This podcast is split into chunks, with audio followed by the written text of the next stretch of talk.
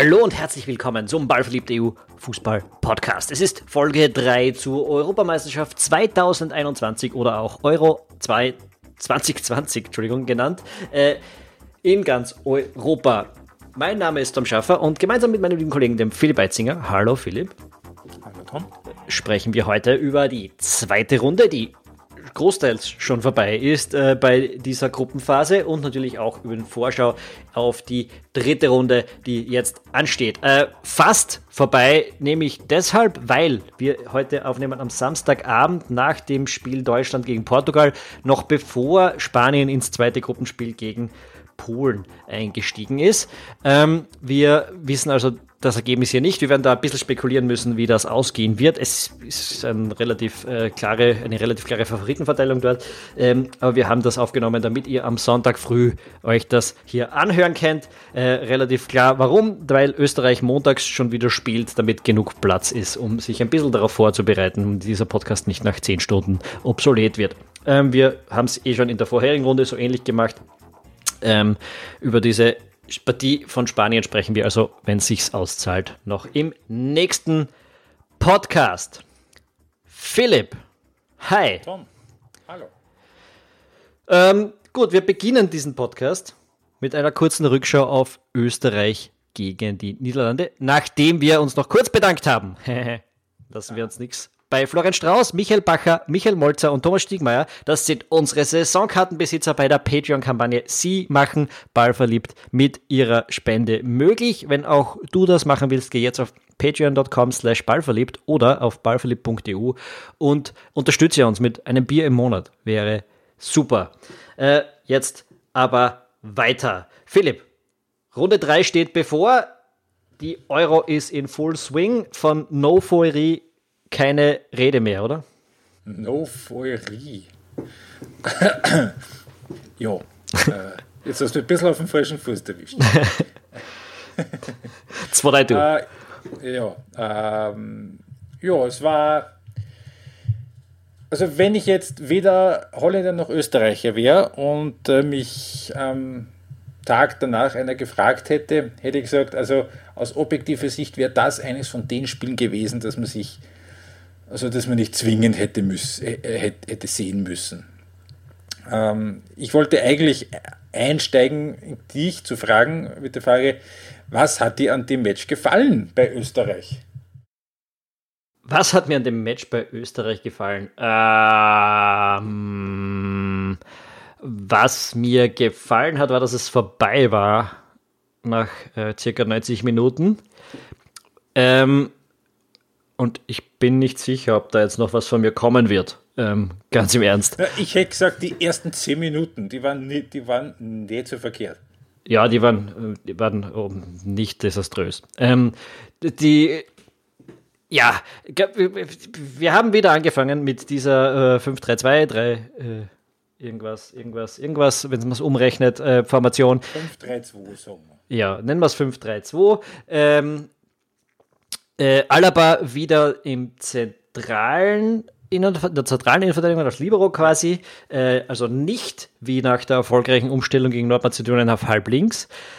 Ähm, das hat mich zum Teil ein bisschen überrascht, ähm, wobei ich da beim Momo Akondi eine sehr interessante Beobachtung gelesen habe auf der 90-Minuten-Analyse, die, auf die ich selbst nicht gekommen wäre, muss ich ganz ehrlich sagen. Äh, die, die Idee war der, der Momo sagt, dass der ähm, Martin Hinteregger als zentraler Innenverteidiger heuer schon gegen den Stürmer der Niederländer gespielt hat und dort eine ganz schlechte ähm, Figur gemacht hat.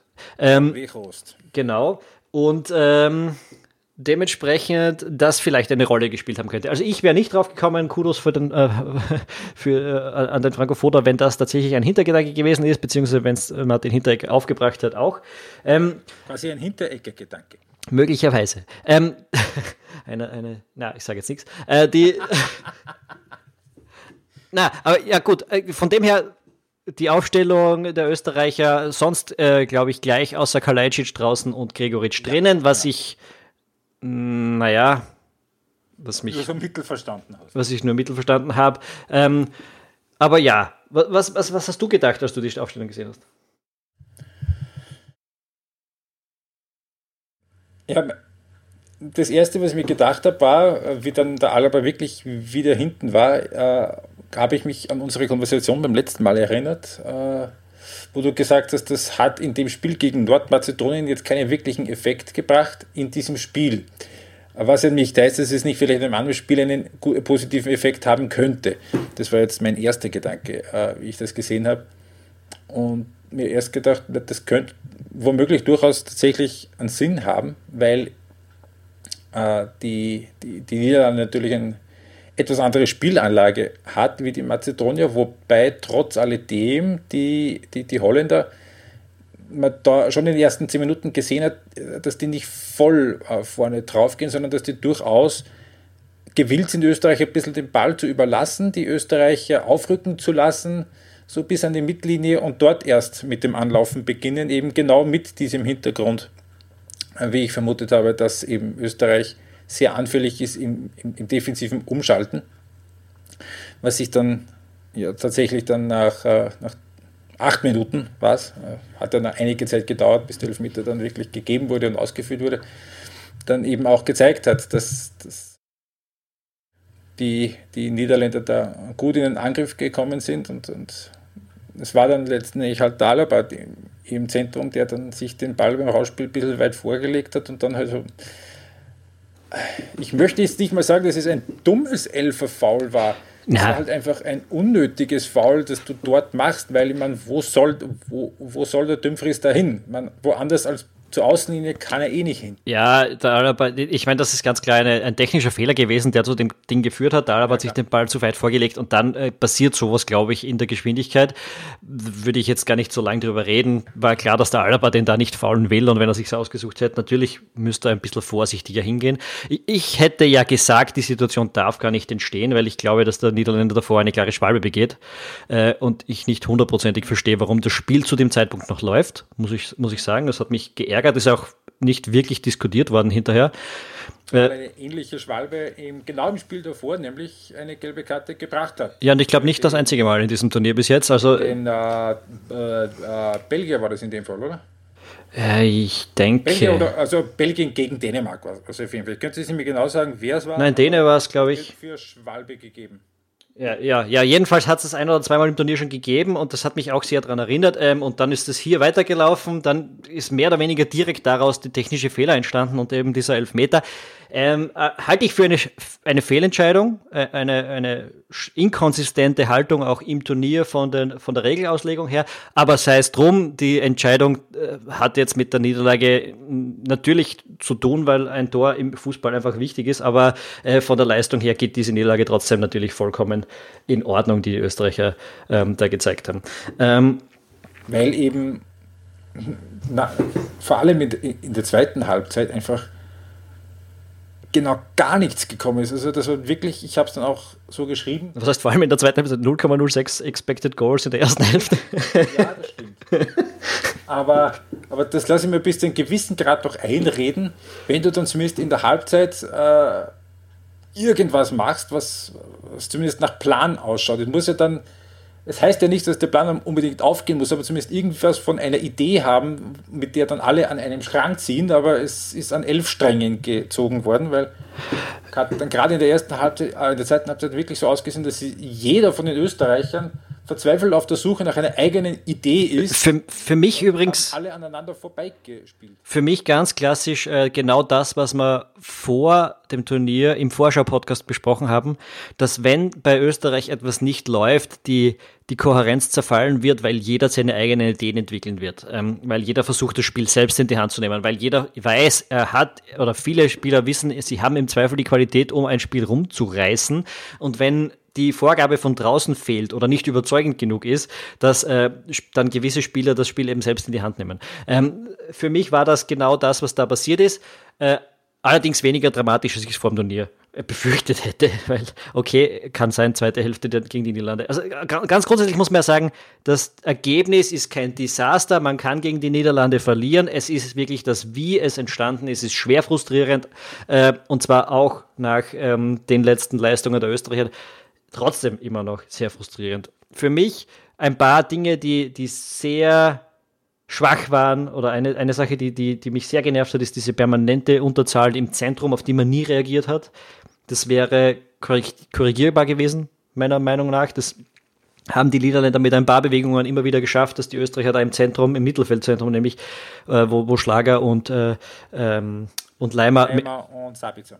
Ja, wobei Sabitzer meistens ein bisschen offensiver agiert hat, aber diese zwei äh, erstgenannten einfach permanent in Unterzahl gekommen sind, von hinten, vor allem rechts, du hast, glaube ich, in deiner Analyse gut ja. rausgearbeitet, nicht gut abgedeckt wurden äh, und dort ständig Probleme entstanden sind. Also das, auf das hätte man reagieren können. Man hat gerade auf der Position, auf der Bank Optionen. Man hat wirklich, im, wenn man wo in Österreich, äh, äh beim österreichischen Kader was tun kann, dann könnte man hier nachlegen und da ist irgendwie gar nichts gekommen.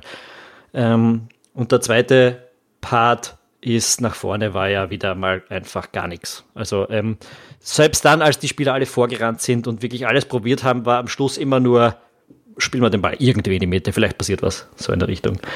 Ja, vor allem, es war ja dann, es war ja dann in, in der Schlussphase vor allem dann so, dass das, also natürlich, wenn du 2-0 hinten bist, auswärts, Viertelstunde vor Schluss, ja klar, da kommt irgendwann die Brechstange. Nur wenn du die Brechstange auspackst, dann muss eine, eine Strafraumbesetzung dann da, da sein.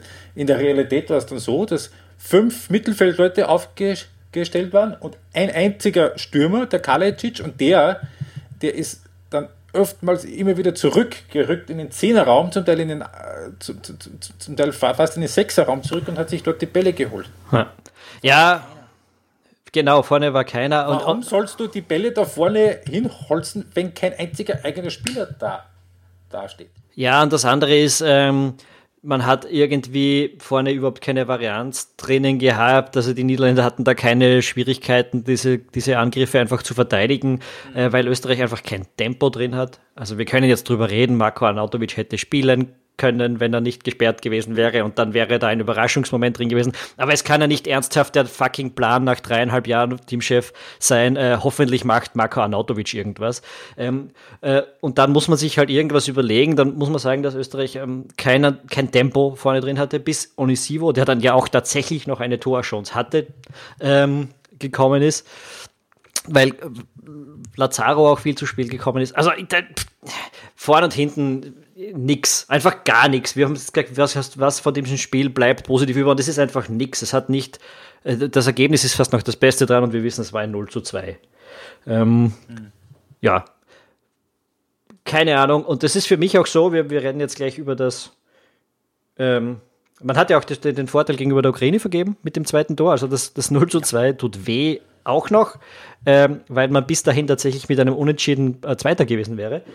Ähm, im letzten Spiel und dementsprechend, ja, es, das war gar nichts und ähm, für mich stellt sich auch die Frage, ähm, auf, auf, was wir jetzt eigentlich hoffen hier im, im dritten Spiel, weil äh, für mich ist mittlerweile einfach klar, wir werden bei dieser Europameisterschaft von, vom österreichischen Team nicht mehr überrascht werden. Ähm, selbst wenn das jetzt irgendwie von den Punkten her reichen wird zum Aufstieg, ist es im Achtelfinale vorbei.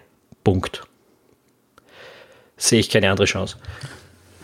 Ja, ähm, der Andreas Heidenreich hat äh, nochmal verlinkt, eine, also vom Kurier, äh, nach dem Spiel nochmal verlinkt, einen, ein, ein Interview mit, mit, Peter Schöttl aus dem letzten Herbst, wo der Peter Schöttl sing, sinngemäß ähm, sagt, naja, äh, warte mal, ich, ich kann es kurz zitieren.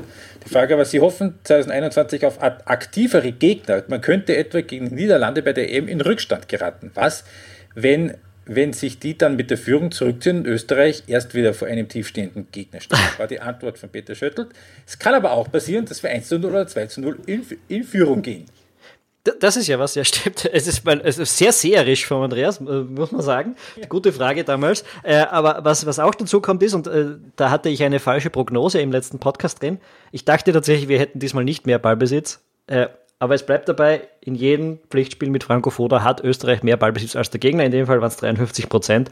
Ähm, in Fairness, äh, zum Zeitpunkt des 0 zu 2 waren es, glaube ich, 48, was ich gesehen habe. Ja, hat natürlich mit dem Ergebnis zu tun äh, oder mit dem Spielverlauf zu tun, aber ja, damit hat auch diese, ähm, diese Statistik quasi gehalten und man sieht, wie wenig aussagekräftig das dann da teilweise doch auch äh, ist. Ja, Ballbesitz sagt gar nichts über die Leistung einer Mannschaft aus. Sagt Richtig. etwas über die Spielanlage der beiden Mannschaften aus. Aber das hat mit der Leistung überhaupt gar nichts zu tun. Ja, genau. Äh, die war einfach grottenschlecht. Die Niederländer sind da relativ komfortabel, relativ einfach zu drei Punkten gekommen, sind durch. Ähm, sind, glaube ich, auch Fix-Gruppensieger. Ja, ja. Ähm, dementsprechend. Holland? Ja. Ja. Dementsprechend, ja. Ich glaube, über das Spiel ist nicht mehr zu sagen. Es war einfach gar nichts. Es war eine ziemliche Enttäuschung und sie hat ähm, die Euphorie nach dem ersten Spiel. Also wer auch immer, wer auch immer euphorisch war nach dem ersten Spiel, äh, zur Gänze zerstört. Äh, die Erwartungshaltung ist bei mir noch weiter unter dem, was vor dem Turnier gewesen ist, was die Österreich mal anlegen. Und das heißt nicht, dass ich nicht glaube, dass Österreich aufsteigen könnte. Denn jetzt kommt es gegen die Ukraine. Genau, und da müssen wir jetzt kurz darüber reden. Ähm, ich habe nach dem Spiel im, im Facebook-Posting die, die, die äh, These aufgestellt, also Sieg Sowieso, klar, Platz 2. Äh, unentschieden bist du zwar Dritter als Österreich, aber mit vier Punkten, da kannst also und vier Punkten und äh, ausgegliche der Tordifferenz, da kannst mit an Sicherheit grenzender Wahrscheinlichkeit damit, davon ausgehen, dass das reichen wird. Ja. Niederlage und du stehst da mit drei Punkten und mindestens minus eins Tor die Differenz und das könnte eng werden. Sagen wir es so, äh, ich habe wenn ich, letzte, wenn ich die letzte Runde durchtippe, dann reichen drei Punkte schlicht und ergreifend nicht, egal mit welcher Tordifferenz. Ähm, ich glaube, dass wir in allen Gruppen, also dass wir in vier Gruppen vier Punkte auf Platz drei sehen werden. Ähm, aber das ist natürlich variabel, das kann sich auch, das, das kann auch ganz anders ausgehen. Da ist der Fußball zu, zu fehleranfällig und meine Tipps auch. Ähm, aber so mal rein vom Papier her glaube ich, dass man mit drei Punkten nicht durchkommt und dass ein Unentschieden gegen die Ukraine her muss um, um, auf jeden Fall, um sicher zu sein, auf jeden Fall, um es zu wissen, wenn man fertig ist. Äh, denn Österreich spielt ja quasi Montagabend um 18 Uhr, das heißt, man ist die zweite Gruppe, die fertig ist. Äh, zu diesem Zeitpunkt weiß man sonst noch gar nichts, außer wenn man vier Punkte hat, meiner Meinung nach. Hm. Das, das, das mag durchaus sein. Also es gibt tatsächlich einige Joker in anderen Gruppen. Also sprich, das, was passieren kann, ist eben, dass die Schweiz wenn die Schweiz äh, nicht gegen die Türkei gewinnt, dann zwei Punkte. ist man für die Schweiz vorbei, dann wird die Schweiz als Dritter zwei Punkte haben. Da hat Österreich jetzt schon mehr. Ähm, was auch natürlich sein kann danach ist, also was sehr lustig wird, da kommen wir nachher noch drauf, die Partie Kroatien gegen Schottland, wo die Rechnung ganz einfach ist. Wer hm. gewinnt, ist weiter und wenn es so unentschieden gibt, sind beide raus. Ja. Auch dann zwei Punkte auf Platz ähm, Ja, genau. Es kann dann in der Gruppe B äh, noch hinhauen. Gruppe B werden, das ist ziemlich, also da gehe ich sehr stark davon aus, dass drei Punkte sein werden. Eventuell Finnland. Mhm.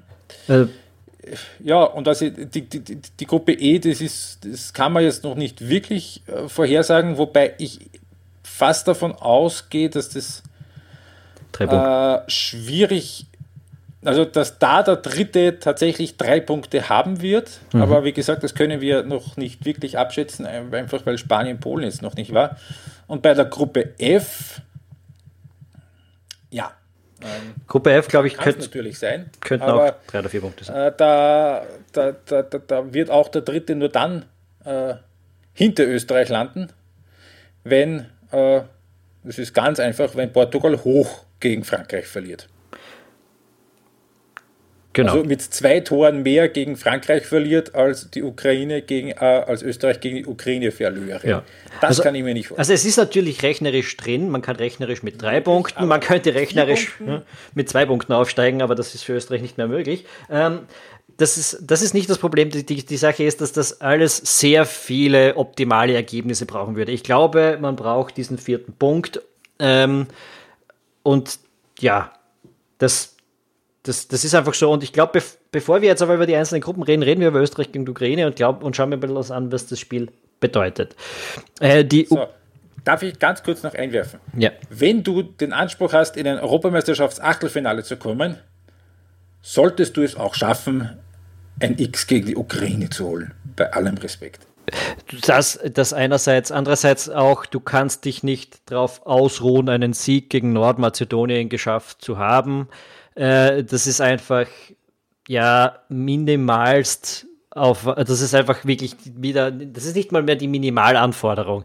Äh, das ist einfach selbstverständlich, glaube ich, dass man die Nordmazedonier in einem Spiel, wo es drauf ankommt, äh, offenes Spiel, im Zweifel auch schlagen kann. Ähm, und, und man kann nicht darauf warten, dass man bei der nächsten Auslosung wieder die, die, die, die, das, das, das nominell schlechteste Team zugeschanzt bekommt. Ähm, dementsprechend, ja, Österreich muss dieses Spiel gegen die Ukraine, wenn sie in irgendeiner Form zeigen will, dass das in der Mannschaft, dass in dem Trainer gespannt, was drinsteckt, muss mindestens ein Punkt her, es muss eine starke Leistung her, es muss eine klare Steigerung her. Ähm, und das wird nicht leicht, denn die Ukraine ist kein leichter Gegner, aber das ist auch kein Team, das die Europameisterschaft gewinnen wird. Ja. Nein, äh, absolut. Also sie haben sich äh, gegen Nordmazedonien relativ schwer getan. Gut, das hat Österreich auch, äh, haben dann den Sieg irgendwie eben auch über die Zeit gebracht. Ukraine hat in, nach einer halben Stunde einen Doppelschlag gehabt. 29. 35. sind 2 zu 0 in Führung gegangen, damit auch in die Halbzeit. Äh, Nordmazedonien hat dann äh, relativ bald nach Wiederbeginn der äh, zweiten Halbzeit den Anschlusstreffer geschafft, Elfmeter Nachschluss. Äh, schon Alioski war es übrigens, also ha. der beste Freund von Marko Nautovic. ähm, und ja, ja, da hat es kurz ausgeschaut, als würde die Ukraine da den Punkt liegen lassen, weil da hatte auch, ich weiß ja. eh nicht, nochmal Alioski eine, eine größere Chance, äh, wo ich mir gedacht habe, stell dir vor, der macht, äh, der, der beschert Österreich hier die Chance, dass die Ukraine nur mit einem Punkt hier wegkommt von diesem Spiel, äh, dann wäre es vielleicht, äh, da hätte er plötzlich ein anderes Image im Land gehabt. ähm. Das ist richtig, aber ähm, und äh, natürlich, es war ein sehr unterhaltsames Spiel gegen, gegen, gegen die Niederlande, was die Ukraine abgeliefert hat, aber halt auch von der, von, von der Spielanlage her völlig anders. Sie haben äh, tatsächlich also aus dem Spiel heraus auch nicht viel mehr kreiert als, als, als die Österreicher. Äh, sie haben es aber auch nicht versucht in dem Sinn. Also das war, äh, die, die haben es ja doch eher, eher, eher so angelegt äh, in Amsterdam, dass sie, dass, sie die, dass sie den Holländern den Ball überlassen haben. Und dann, dann 38 Prozent Ballbesitz am Schluss. Ne? Ja, genau. Und das, obwohl sie dem Spiel 2-0 zurück nachgelaufen sind. Also. Ja, genau. Aber man, das habe ich auch vor, vor ein paar Tagen im letzten Podcast schon gesagt. Man, natürlich schaut, schaut das super aus, wenn du es als Ukraine 0 zu 2 in, in Amsterdam aufholst. Aber man, jetzt ist, was waren das für Tore? Das war eine Standardsituation und, und, und der Weitschuss. Ne? Also, ja. ja, man, das kann ja schon passieren, dass du das dann aufholst. Und, und das macht für eine coole Story, aber äh, und äh, das, das, das kann ich mich erinnern, hat dann, da hat dann der Helge Bayer dann im, im, im äh, ORF-Studio dann das Schöne ges äh, gesagt auf die Frage, ob der holländische Sieg verdient war, hat er gesagt, naja, gefühlt eigentlich nicht, weil wenn du 0-2 aufholst, dann, dann äh, hättest du schon irgendwie auch verdient, dass du Punkt machst, aber rein vom Spiel her äh, ist der Sieg der Niederlande gegen die Ukraine natürlich äh, in Ordnung gegangen. Und es ist, es ist eben genau jetzt das Spiel, das für beide, weil beide wissen, dass sie eigentlich nicht verlieren dürfen und die Ukraine im Zweifel mit Sicherheit eher dem Österreichern den Ball geben wird können, als, als, als, es, als es umgekehrt ist. Und ich erwarte die Ukraine tatsächlich sehr ähnlich, wie sie es gegen die, die Niederlande an, angelegt haben. Also tatsächlich, dass sie durchaus kein Problem haben, wenn Österreich 60% Ballbesitz hat und äh, Österreich nichts einfällt. Ja, ja, überhaupt kein Problem, wenn die damit haben, weil die mit einem Unentschieden einfach Zweiter sein werden und eh nicht Erster werden können. Ähm, von dem her äh, ganz sicher. Also die Ukraine hatte 38% Ballbesitz gegen die Niederlande, sogar nur gegen Mazedonien, äh, Nordmazedonien nur, nur 52%. Ähm, die werden, also da, da kann man davon ausgehen, dass Österreich wieder mehr Ballbesitz haben wird. Möchte, mag jetzt anders sein, wenn in der dritten Minute das 2 zu 0 für Österreich fällt. Bitte mich dann nicht äh, draufhauen, dass ich schon wieder falsch prognostiziert habe. Das wäre dann spielverlaufstechnisch. Aber rein von der Erwartungshaltung her kann man da davon ausgehen, dass die Österreicher den Ball haben werden.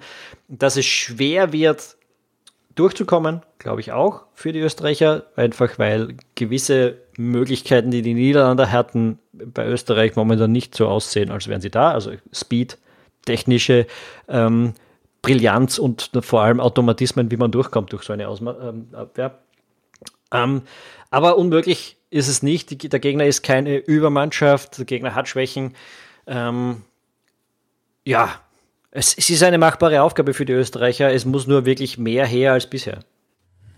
Ja, das ist, und das ist eben genau die Frage. Äh, der, die Mannschaft der Ukraine, die hat Schwächen, aber hat die Mannschaft aus Österreich das, äh, das Werkzeug, das ihr mitgegeben wird, um diese Schwächen auch zu nützen.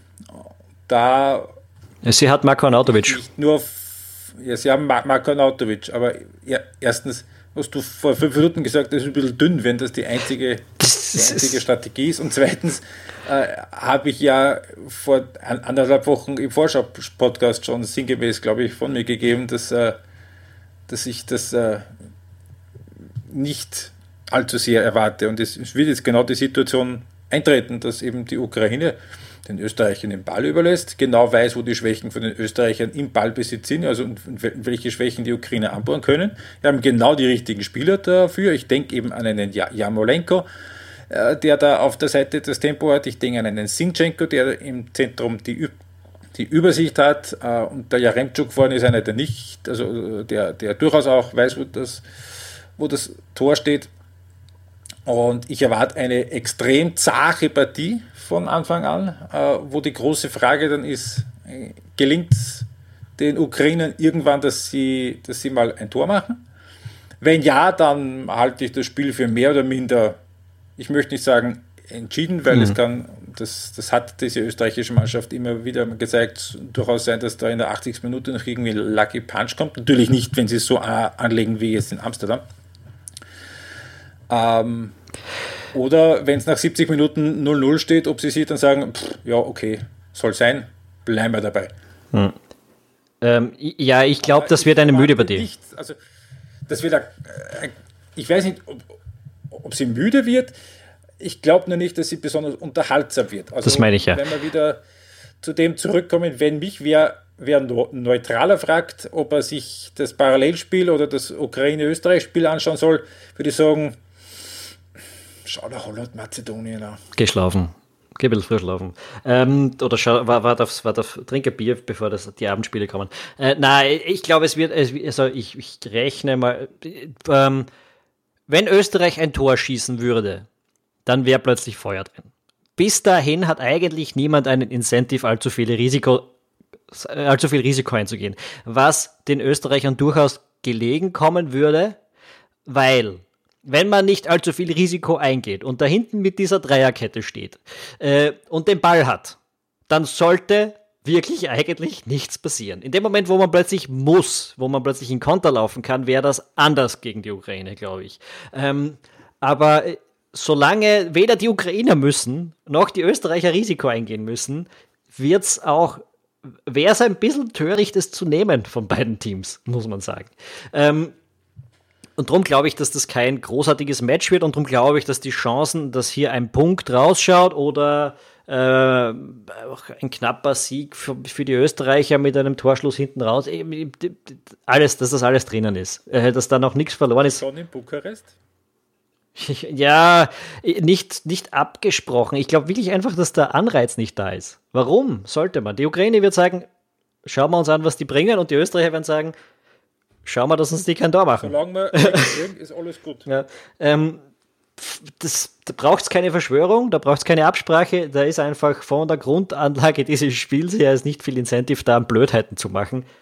Mal schauen, ähm, ob irgendwo ein bisschen mehr, äh, ja, schauen wir uns an, wie es passieren wird. Also ich, ich glaube, es wird eher, eher müde.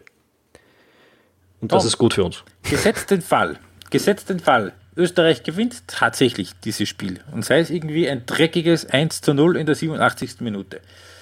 Heißt der Gegner im Achtelfinale mit an Sicherheit grenzender Wahrscheinlichkeit Italien. Hm? Das freut Italien, oder? Natürlich. Die sind gut. Das ist sowas wie freilos. Die Italiener, äh, für, für die Italiener ist es sowas wie freilos. Äh, die sind tatsächlich bisher die einzige Mannschaft, die für mich keine Schwäche gezeigt haben. Ähm, zwei starke Leistungen, 3-0 gegen die Schweiz, 3-0 gegen die Türkei. Einzige Einschränkung, beide Gegner haben es auch nicht wirklich herausgefordert. Äh, beide Gegner waren nicht wirklich ein Maßstab. Ähm, man, das heißt also nicht, dass die Italiener keine Schwächen haben, aber bisher haben sie mich überzeugt und ich habe sie mir auch gerne angeschaut, was nicht immer selbstverständlich ist. Vor allem, was ich bei dieser italienischen Mannschaft äh, das ist, das ist eine Mannschaft, eh wie wir es gesagt haben, ohne jetzt die ganz großen Stars, ohne die europäischen großen Namen. Aber was die halt wahnsinnig können, ist erstens, sie haben immer die Ruhe am Ball. Anfang zweite Halbzeit sind die Schweizer einmal voll draufgegangen, haben habe ich fast in Mannschaftsstärke da vorne auf, auf Donnarumma und Acerbi und, und, und Bonucci draufgepresst und sind dann noch nachgegangen. Die Italiener, die spielen einfach fünf Pässe, One-Touch und stehen auf der Mittellinie. Völlig so. Und fünf Minuten später machen die das 2 zu 0 und ich kann mich erinnern, da habe ich zu dir geschrieben, du, mach du noch den, noch, noch den Post auf Facebook, ich gehe schlafen, da, da, da, da kommt jetzt da, die zweite Halbzeit, da wird jetzt nicht mehr groß was passieren, weil nämlich, was diese Italiener auch können, die wissen genau, wann der richtige Zeitpunkt ist, das Tempo ein bisschen rauszunehmen, ein bisschen auf Kontrolle zu gehen, was gerade in so einem Turnier äh, super wichtig ist und auch nach so einer Saison, äh, wenn du in der Gruppe dich nicht völlig verausgaben musst. Hm. Und wenn du halt dann sagen kannst, die zweite Halbzeit gegen, gegen die Schweiz und dann auch die letzte halbe Stunde gegen die Türkei, Spiel entschieden, ein bisschen das war auch zum Teil in der ersten Halbzeit schon, schon so nach, nach dem 1 zu 0, dass sie einfach auf Kontrolle umgeschaltet haben und das aber trotzdem nicht unattraktiv ausschaut bei dieser italienischen Mannschaft. Und auch das war nicht immer so.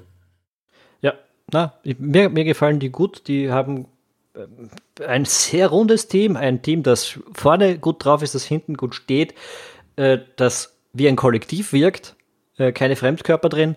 Ähm, ich, momentan spricht für mich nichts gegen Italien, es ist aber noch ein langes Turnier.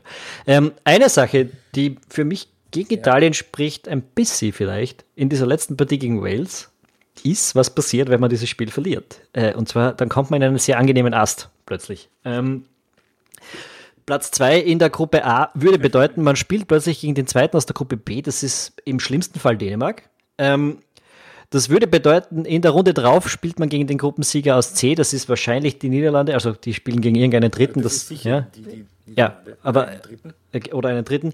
Ähm, das wäre dann das Viertelfinale und erst im Halbfinale kommt dann ähm, wahrscheinlich, also England oder Spanien, jetzt der, der, der, der Wahrscheinlichkeit nach mal. Ähm, das ist kein unangenehmer Ast. Äh, das Achtelfinale müsste für die Italiener sowieso ähm, eigentlich erwartbar sein und da, das wäre eine, eine taktische Überlegung, die sie machen könnten. Drum, das ist das Einzige, was irgendwie dafür spricht, dass Wales hier als Gruppensieger rausgeht im letzten Spiel gegen Italien. Äh, ansonsten sehe ich da keine Gefahr. Die Italiener sind das bessere, stärkere Team, äh, das rundere Team und ich, ich bin gespannt äh, auf dieses Spiel ähm, am Sonntag eben schon äh, in Rom. Ja, ähm, was den Holländern, du hast das gerade gesagt hat, Holland spielt äh, gegen einen Dritten im Achtelfinale, was den Holländern allerdings passieren kann, und das ist nicht völlig unwahrscheinlich, dass es der Dritte aus der Gruppe F ist. Äh, also Deutschland, Frankreich oder Portugal. Ja, das könnte sein. Über das reden wir noch, wer da, wer da reinrutschen kann. Ähm, aber ja, Dritter ist, also klar kannst dann alles immer blöd laufen. Es, es kann in allen Gruppen, wenn es so will, fast noch so passieren. Ähm, aber, aber ja, du nimmst natürlich immer einen Gruppendritten, bevor du äh, ja, einen zweiten nimmst. Ähm, aber das kannst du vor allem auch nicht abschätzen, ist einfach unmöglich. Ähm, und dann, dann kommen wir zum zweiten Spiel dann noch in der Gruppe A, das da noch ansteht. Schweiz gegen die Türkei. Ähm, für die Türkei ein Sieg würde bedeuten, es ist wertlos. Äh, das wird keinen Aufstieg bedeuten mehr. Höchstwahrscheinlich wertlos, ja. Bei 0,5, glaube ich, wenn ich mich jetzt nicht irre. Ja. Ähm, also minus 5 bei drei Punkten, machen bestenfalls minus 3 draus.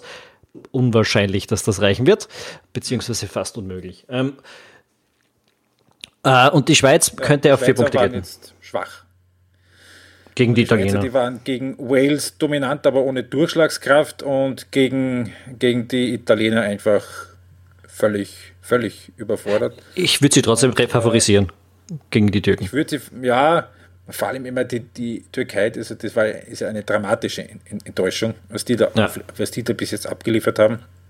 Habe ich mir auch mehr erwartet. Ja, und wenn es da einen Unentschieden gibt, dann sind beide raus. True. Das ähm, könnte eine spannende Schlussphase werden, wenn es da eine Zeit lang 0-0 steht und alle beide vorne aufmachen, äh, hinten aufmachen. So. So. Gruppe B. Gut. Und damit schauen wir, was in der Gruppe B ist. Also Belgien hat jetzt auch das zweite Spiel gewonnen. 2 zu 1 in Dänemark. Äh, eine Halbzeit lang. Äh, also sie haben sie lange auch über die erste Halbzeit hinaus relativ schwer getan. Dänemark hat geführt nach äh, eineinhalb Minuten schon. Yusuf Paulsen äh, dann haben sie in der zehnten Minute, sprich eigentlich war es die elfte, äh, eine Minute lang geklatscht für Christian Eriksen. Das fand ich eine schöne Geste, vor allem auch eben, dass der Björn Kuipers, der Schiedsrichter, dann noch äh, dabei gestanden ist und, und mit sehr ergriffenem Gesicht da mitgeklatscht hat. der Unterschied war dann tatsächlich, dass Belgien in der zweiten Halbzeit Kevin de Bruyne bringen hat können. Und ja. der hat halt doch einen dramatischen Unterschied gemacht. Belgien hat noch 2 zu 1 gewonnen, ist jetzt noch nicht tatsächlich rechnerisch fix Gruppensieger, aber man kann zu 98 Prozent davon ausgehen. Und dann geht es halt noch um den zweiten Platz. Also zweiter im Moment Russland drei Punkte, dritter im Moment Finnland auch drei Punkte, nachdem die Russen das direkte Duell gewonnen haben, 1 zu 0 und vierter Dänemark mit 0. Aber Dänemark hat jetzt eben noch das Spiel gegen Russland. Und die Russen da sind auch nicht besonders. durchaus gewinnen. Und ja, bitte? also das Spiel der Dänen die gegen. Russen sind nicht besonders.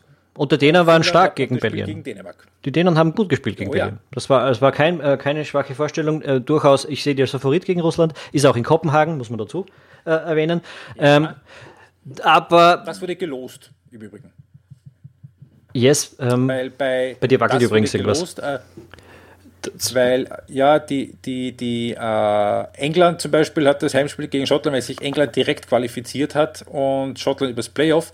Dänemark, Russland haben sich beide direkt qualifiziert. Äh, da wurde dann gelost, wer das dritte Heimspiel hat. Das war in dem Fall eben Dänemark. Und das könnte jetzt äh, gut sein für sie. Ja. Ähm, was eine rechnerisch sehr interessante Situation ergeben würde. Denn äh, in dieser Gruppe, wir haben es gerade gesagt, drei Punkte für Russland, drei Punkte für Finnland. Die Russen haben 1 zu 0 gewonnen gegen Finnland. Finnland hat 1 zu 0 gewonnen gegen Dänemark. Nennen wir jetzt mal an, dass Dänemark 1 zu 0 gegen Russland gewinnt, dann haben wir ein komplettes Putt. Der zweite bis vierte Platz wäre damit, Punkt, äh, wäre damit im direkten Duell ähm, Punkte gleich, äh, komplett gleich und dann ist das Ergebnis gegen Belgien äh, das Entscheidende. Ähm, und da hätten wir, Finnland spielt noch, die Russen haben es schon äh, 3-0 verloren. 3-0 war, glaube ich, das Ergebnis. Äh, und die Dänen mit eben 1 zu 2 wären damit zumindest Zweiter, glaube ich. Äh, naja, na, sie könnten auch noch Dritter sein für den Fall, dass die Finnen ähm, auch nur ein Torabstand gegen also das Belgien wird, ja. Das wird sicher eine ziemliche Rechnerei äh, tatsächlich. Das wird, ja, vor, aber dann vor allem haben wir diese interne Tabelle und da geht es nur darum, wer Zweiter ist und dann wer Dritter ist und wer Vierter ist und dann kommt erst in der kompletten Tabelle, wer von denen der Dritter ist, im Vergleich zu den anderen Tabellendritten ähm, steht. Ähm, und da wäre, ja, da kann natürlich jetzt noch einiges passieren, aber das wäre ein einigermaßen ausgeglichenes Torverhältnis wahrscheinlich. Ansonsten ist es so, Belgien gegen Finnland natürlich klarer Favorit. Die Dänen, wenn sie Russland schlagen, also meiner Meinung nach mit sehr guten Chancen hier noch Zweiter zu werden und mit drei Punkten als Zweiter aufzusteigen. Ähm, natürlich ergebnisabhängig. Also die, für Russland ein X und die Sache ist gegessen, dann sind die Zweiter und wenn die Finnen gegen Belgien überraschen, sowieso. Ähm, aber wenn Dänemark gegen Russland so spielt, wie sie gegen Dänemark gespielt haben, dann sehe ich nicht viele Gründe, warum Dänemark das gegen Russland. Ja, genau. Also für mich auch, äh, ich tippe hier auf Belgien vor Dänemark, Russland und Finnland. Ähm, ansonsten, ja. Das Spiel Russland-Finnland brauchen wir nicht besprechen, war scheißegal. War für nichts. Ja. Ähm, eines der wenigen im Übrigen. Also gab schon das eine, der eine, eine oder anderen Schweinskick, aber so schlimm wie 2016 ist es bis jetzt nicht. Nö, das stimmt. Äh, die Euro ist sehr unterhaltsam. Äh, ich, auch, ich bin ja auch eingestiegen mit äh, Euphorie vorbei. Stimmt, ja, äh, die Euro läuft. Wir schauen uns fast alle Spiele an. Das ein oder andere Ding erspare ich mir, weil es einfach zu viele Spiele sind. Aber ansonsten ist Euro und ähm, ich habe um 18 Uhr keine Zeit, weil Euro ist. Äh, und das, ähm, ja, ist doch schön, in Zeiten wie diesen ein bisschen Normalität zurückzukriegen. Genau. Nicht, nicht für alle Partner und Partnerinnen. genau. Ja, und außerdem ähm, ist ja nicht so, dass wir nicht noch Arbeit hätten. Ja, das und auch. Andere private Verpflichtungen, da kommen wir nachher noch drauf. England, Schottland, das Wetter war super. Hat geregnet wie die Sau. Äh, Battle das Spiel war eigentlich durchaus unterhaltsam. Hm? Tore hat es keine gegeben. 0 zu 0. Und wir werfen jetzt mal die, die super gewagte These in den Raum. Das ist den Engländern gar nicht so unrecht. Ja, irgendwas muss da sein. Äh, also die Engländer haben hier nicht so gewirkt, als würden sie dieses Spiel gewinnen wollen, wenn du mich fragst. Das war. Auch die Einwechslungen oder die Einwechslungen, die nicht stattgefunden haben, sprechen dafür. Kein Sancho zum Beispiel. Ja, es, es war, es war wirklich wenig. Schwung reinbringen hätte können. Also ich würde jetzt sagen, bei England und bei Belgien, äh, grundsätzlich in der Vorrunde, man soll die Leistungen, die da gezeigt werden, noch nicht überinterpretieren und allzu viel über das Turnier voraussagen, bei den Favoriten. Das kann natürlich im Verlauf eines Turniers umschlagen. Bei England muss man ein bisschen drauf hoffen, weder das erste Spiel gegen Kroatien, das war gutisch, gutisch, so in der Richtung. Das zweite Spiel gegen Schottland war überhaupt nichts. Ähm, man ist jetzt trotzdem so gut wie, also man ist durch, man hat vier Punkte, da sollte eigentlich nichts passieren. Man kann steuern selbst als äh, in, der, in der Gruppe E, das ist das Spiel um 18 Uhr am Dienstag. Äh, nein, Entschuldigung, Gruppe D, das ist das Spiel um 21 Uhr am Dienstag. Nein, ähm, doch.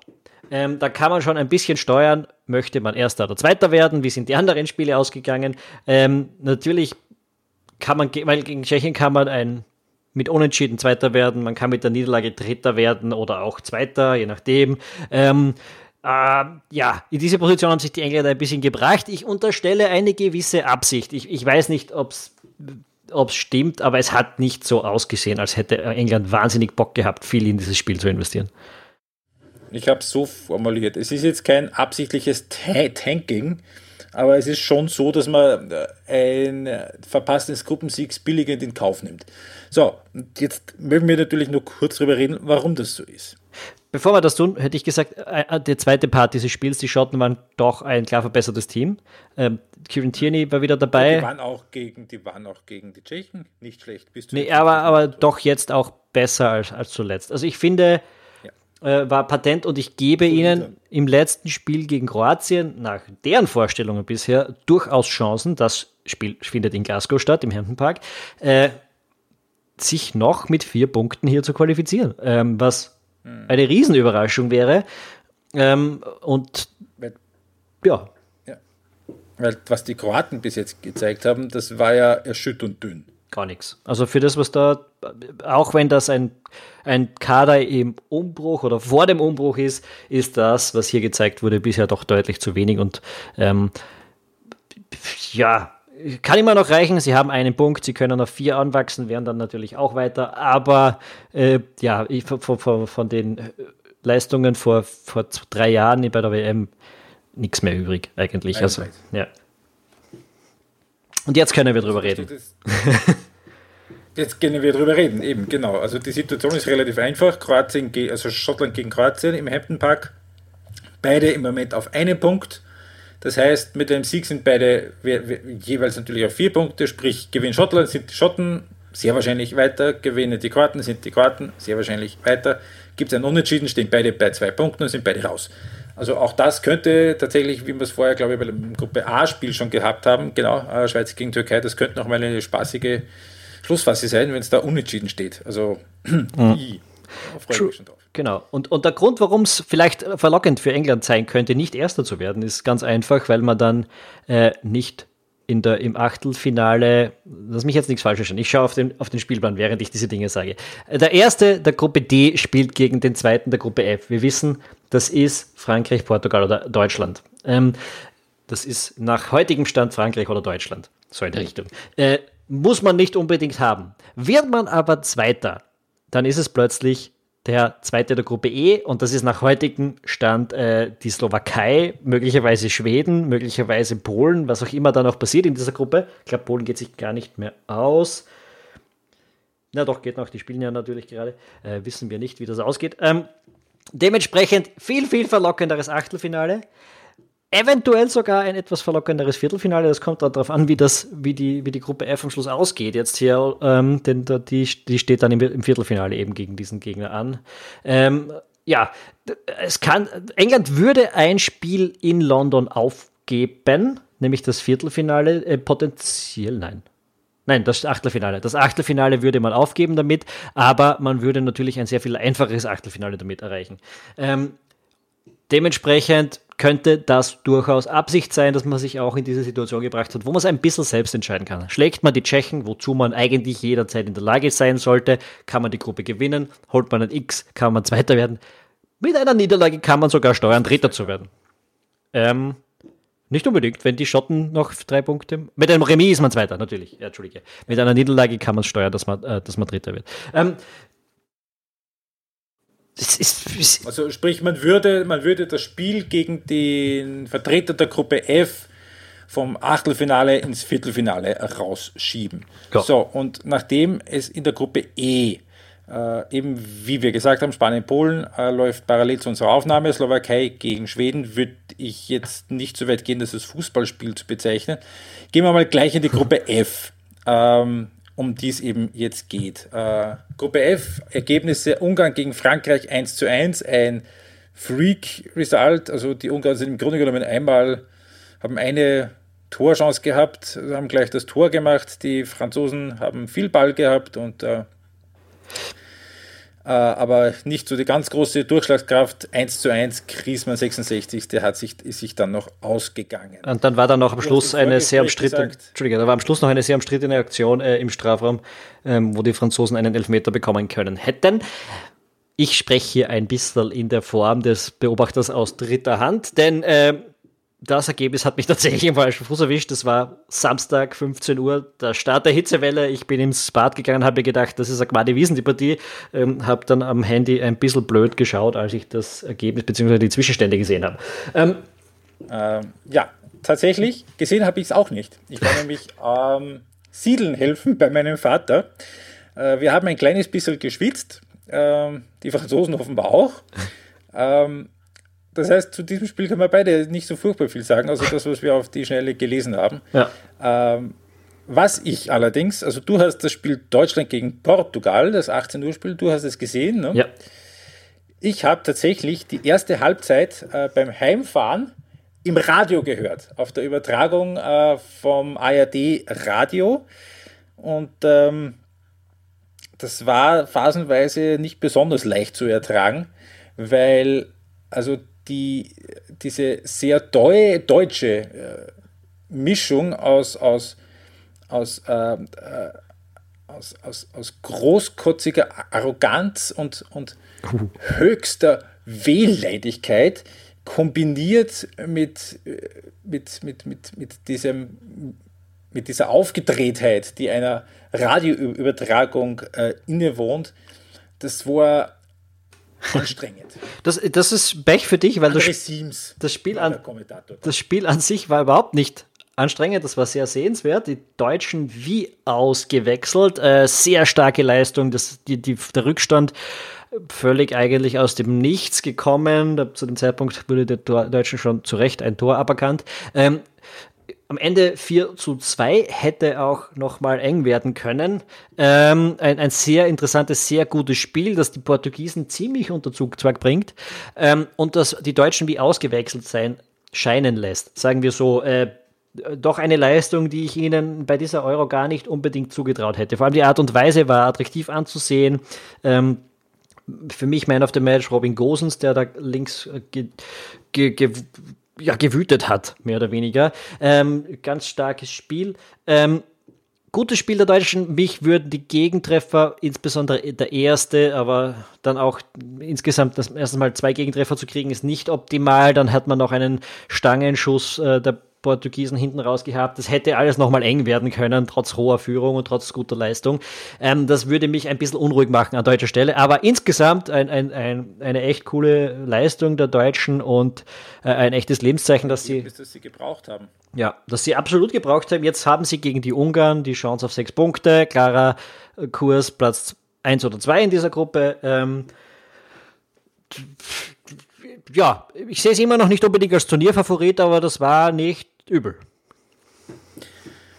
Präpotente Wehleidigkeit war der Begriff, den ich mir zurechtgelegt habe und den ich vor eineinhalb Minuten natürlich nicht mehr parat hatte. Was mich jetzt interessieren würde, Frage an dich, der du das Spiel gesehen hast, wie fandst du Josua Kimmich?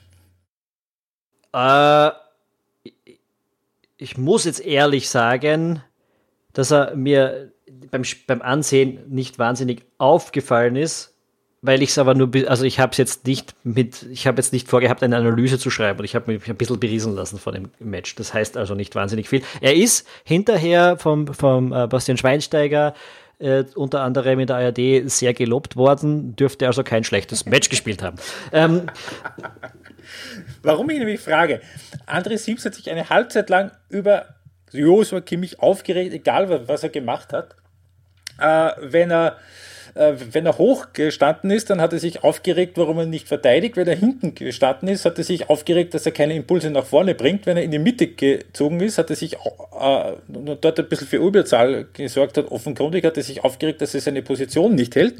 Und nach dem Tor vom, also dem 1 zu 1, also ähm, Tor von Harvard oder Eigentor von Ruben Diaz, äh, äh, hat dann, äh, war äh, der Kimmich offenbar nicht in der Jubeltraube, sondern ist sofort zum Tor gerannt und hat den Ball genommen und, und, und ihn auf die Mittelauflage gelegt.